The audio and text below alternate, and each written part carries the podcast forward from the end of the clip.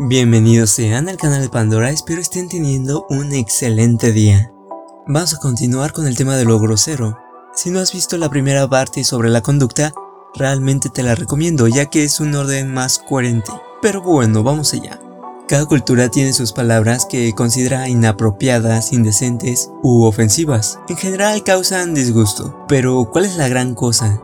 ¿Qué tiene algo de malo decir palabras que tuvieron la necesidad de inventarse?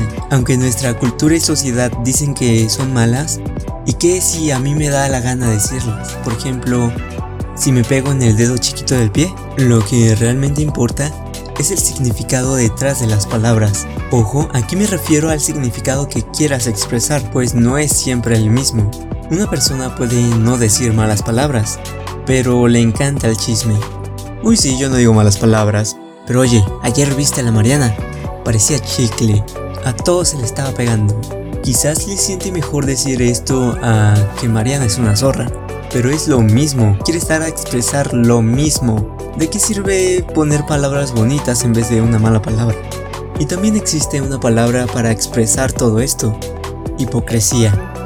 También influye cuando le asociamos a las malas palabras algún tipo de persona en especial o alguna experiencia desagradable. Por ejemplo, cuando las malas palabras los dicen los ladrones o vagabundos, que maldicen cada tres palabras, los vas a odiar más de lo usual. En cierto punto yo pensaba igual, durante bastante tiempo lo usaba como una comparativa de las groserías solo las dicen los ladrones o la gente mala, ¿no?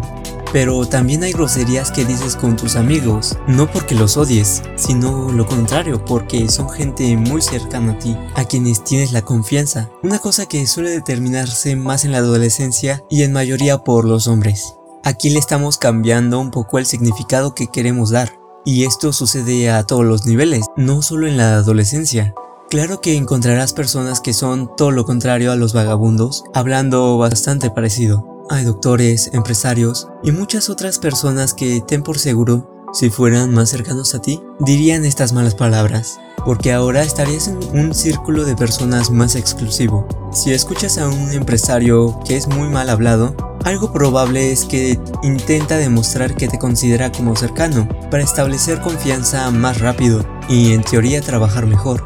Aunque sea una man, aunque lo veas como una manera forzosa sorprendentemente funciona muy bien. Así como un tabú social, donde es súper mal visto que una mujer diga groserías a un hombre. Cosa que yo, por ejemplo, sigo teniendo muchos problemas en aceptar, por dos puntos. El primero, pues le asocié a chicas que odiaba en cierta etapa de mi vida. No puedo evitar recordarlas cuando una chica dice groserías y además de esta parte personal, lo que esperábamos. Es decir, una mujer que está diciendo groserías, la mayoría de veces rompe el ideal, el ideal de cómo debe ser una chica perfecta. Entre mil y un características, algo a resaltar es su lenguaje. Y si una persona no es como queremos, independientemente de que estemos bien o mal, nos molesta, nos causa cierta incomodidad. Vale, vale, vale. Entonces, ¿qué sacamos de todo esto?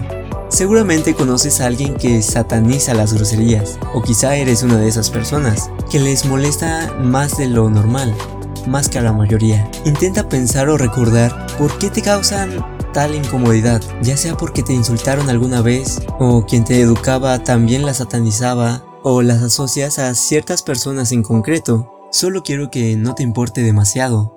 No deberían de ser tan importantes como para odiarlas, ya que no merecen tanta atención de tu parte, pues si le dedicas más atención a eso, le vas a dedicar menos atención a todo lo que estés haciendo, recordándote que va a ser más difícil entre más años tengas, pues son varios años con la misma mentalidad, sin preguntarnos el por qué odiamos tal cosa.